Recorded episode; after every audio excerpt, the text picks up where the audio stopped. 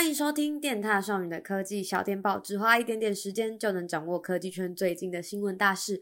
Hello，大家好，我是电踏少女的贝尔。五倍券啊，从上周五开始领取跟使用嘛，然后本周就是陆续开始抽加码券的资格，什么国旅券啊、易放券啊，我通通没抽到。来，以下开放就是跟我一样的人开始淘拍，祝福下一轮可以抽到我们好吗？好，那接下来我想要问大家，你们知道下礼拜是好日子吗？怎么这么说呢？三大科技品牌苹果、Google、三星都要在下礼拜办发表会，很可怕欸！我已经能预想到下礼拜会有多爆肝。那我们最先迎来的呢，是苹果的第二场秋季发表会。那它将会在台湾时间十月十九号的凌晨一点举办，就是礼拜一跨礼拜二的那个凌晨。那这场的重头戏呢，将会放在十四、十六寸搭载 M1X 晶片的 MacBook Pro 身上。配置上啊，应该会有不小的变动，比如说会把 Touch Bar 拿掉，然后加回 HDMI 孔、SD 卡槽跟 MagSafe 充电孔。这这东西加回来，我真的超级期待的，因为这样之后就可以不用买，就是太多额外的那种 hub 来转接。那还有听说啊，会跟 iMac 一样，就是有一零八零 P 的视讯镜头，然后跟 iPad Pro 一样，会有一百二十赫兹的 Mini LED 荧幕。那它的基本规格呢，会从十六 GB 加二五六 GB 开始起跳。我个人呢，是对这次的新 MacBook Pro 非常期待。那另外 AirPods 三。到底这次有没有机会在发表会上现身？我也很期待啊！如果 AirPods 三现身的话，我就会去跟我爸说：“哎，爸，AirPods 三出喽，你又可以换新耳机了。”接着呢，就是 Google，它在隔天的十月二十号凌晨一点，他们会发表新机 Pixel 六跟 Pixel 六 Pro。不过基本上啊，就是 Pixel 六它的价格啊跟外观其实都已经被爆料出来啦。我们官网就有蛮多就是关于 Pixel 六的文章，那有兴趣的大家呢，可以就是先去预习一下。不知道有没有手机以外的新产品，那就等 Google 就是亲自发表喽。然后同一天，十月二十的晚上十点换三星，这也是他们的第二场发表会。那从预告片中可以感觉到说，诶，这次可能跟他们家的使用者界面 One UI 有关。那也有推测说是可能是现有的机款要推出新颜色。那大家最期待的 Galaxy S 二十一 FE 呢，这次可能就不会出现，要等到明年啊才有机会见到它。其实我光是想到下礼拜啊，我就觉得我好像应该要多买几包 B 群来吃。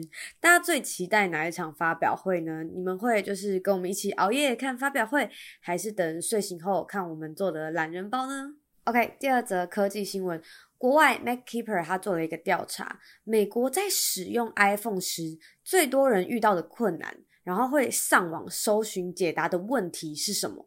大家大家猜一下，想一下，答案是。如何备份 iPhone？诶，我先说这一点，我是还蛮能理解的哦。因为就算是我，我如果要备份手机资料的时候，还是会上网看一下步骤要怎么做，然后一步一步的跟着做。但另外一个答案很妙，是什么呢？是如何解锁 iPhone？嗯，如何解锁 iPhone？你说的是如何解锁 iPhone 吗？没错，搜寻最多这个问题的呢是加州人。那我想大家应该都跟我一样，第一时间想到的是，诶啊，不是脸刷一下或是手指摸一下就能解锁了吗？我其实后来想了一下哦，我在想这可能就是跟忘记密码或者手机不小心被锁起来好几分钟有关，还是说他们想解锁的其实是别人的 iPhone，不是自己的？这我就不知道喽。再来，还有很多人问的就是，诶，如何荧幕录影啊？如何截图？还有如何重置 iPhone？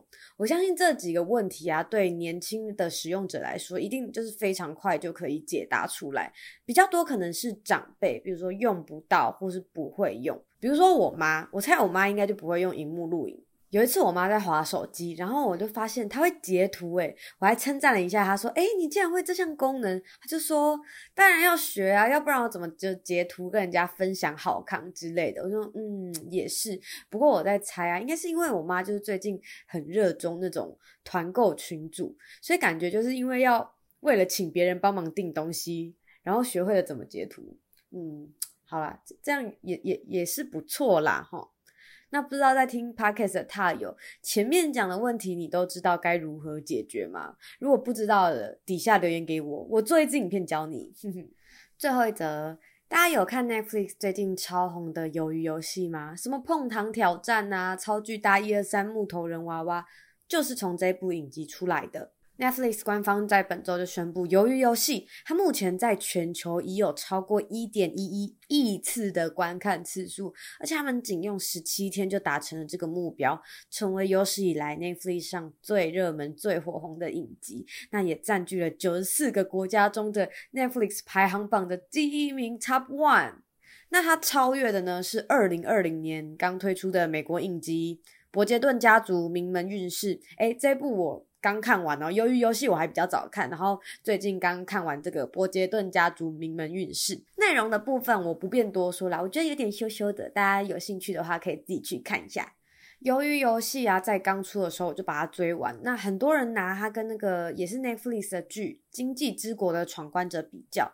那我觉得《经济之国》啊，它比较强调游戏的深度，所以游戏规则会比较新鲜一点。那鱿鱼游戏就不太一样，因为它用到的是韩国小时候会玩的游戏嘛。那毕竟是小朋友玩的，所以在规则上肯定就不会太难。那它比较着重的是人物上的刻画，所以在剧中有很多那种人性的碰撞啊，跟拉扯。我其实也是蛮喜欢这样子的设计。这两部剧的前期都算精彩，但我个人没有很喜欢结局。比如说《经济之国》的后面到海滨的部分就没这么有趣。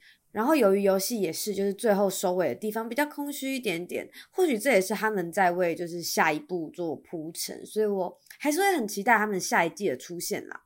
而且我每次看这种生存游戏的剧，我都会幻想说，诶，如果我是在场的人，我会怎么做？我觉得我应该会立刻输掉，因为输掉那是早晚的事，干脆早点解脱，你知道吗？我完全没有求生意志，我超烂的。那回到鱿鱼游戏，它真的就是在全世界就是掀起一波热潮，大家都在挑战那种。碰糖游戏啊，那宇恩也有在官网介绍过，就是 IG 上有很多鱿鱼游戏的滤镜，还有网友制作鱿鱼游戏的手游，不知道大家有没有玩过？那我其实特别想要跟大家分享的啊，其实是剧中的女主角郑浩妍。你知道她原本 IG 的粉丝大概是四十万左右，那这部剧开播之后，她人气整个暴涨。我昨天看她的 IG 粉丝人数已经达到一千九百万人。超级厉害，应该已经就是成为就是韩国 IG 粉丝追踪数前几名的演员了。还没看过鱿鱼游戏的，赶快跟上大家的脚步吧！那也欢迎大家就是跟我分享你的看剧心得。那今天的 Podcast 就到这边，我们每周五都会在上面跟大家分享就是本周的大小事。那喜欢的话再记得关注喽，拜拜。